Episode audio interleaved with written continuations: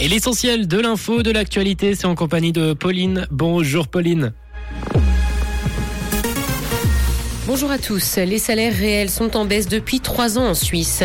Une application pour les consultations de médecine à domicile voit le jour à Lausanne et des averses orageuses attendues cet après-midi. Pouvoir d'achat, les salaires réels sont en baisse depuis trois ans en Suisse. C'est ce qu'a indiqué l'Union syndicale suisse. Pour la première fois depuis 1945, les salaires réels ont baissé trois ans de suite dans le pays. Et pour un ménage moyen, ça représente un manque de 4000 francs par an.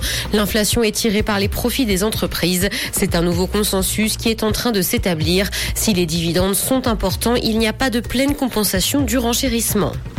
Une application pour les consultations de médecine à domicile voit le jour à Lausanne. Baptisé Docadom, ce service vise à désencombrer les urgences. Les médecins se déplacent à vélo pour se rendre chez les patients qui les contactent via l'application. Le canton de Vaud a d'ailleurs un des taux de recours aux services d'urgence les plus élevés de Suisse.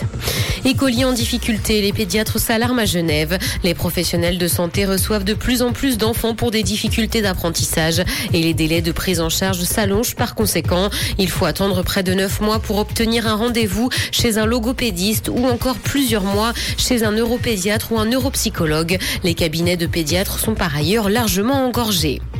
Dans l'actualité internationale, plus de 71 millions de déplacés internes dans le monde. Plusieurs crises ont contraint des millions de personnes à fuir dans leur propre pays l'an dernier. C'est d'ailleurs un nouveau record en termes de nombre de déplacés. Ça représente 20% de personnes en plus que l'année précédente.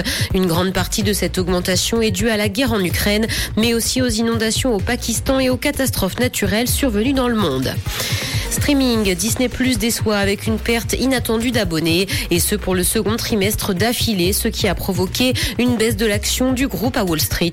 Sur les trois premiers mois de l'année, la plateforme a perdu 4 millions d'abonnés. Le directeur général de la firme s'est de son côté dit incroyablement optimiste quant au potentiel que présente le streaming en termes de revenus publicitaires. Disney Plus a été lancé en novembre 2019. Cinéma, Aka est devenu le film français le plus visionné sur Netflix dans le monde. Le long métrage se déroule dans le monde de la mafia et totalise déjà plus de 81 millions d'heures de visionnage depuis sa mise en ligne le 28 avril dernier. Le film détrône donc loin du périph avec Omar Sy qui occupait jusqu'à présent la première place de ce classement. Le ciel sera couvert cet après-midi et des averses orageuses sont attendues. Côté température, le mercure affichera 12 degrés à Nyon et Yverdon, ainsi que 13 à Montreux et Morges. Bon après-midi à tous sur Rouge. C'était la météo, c'est Rouge.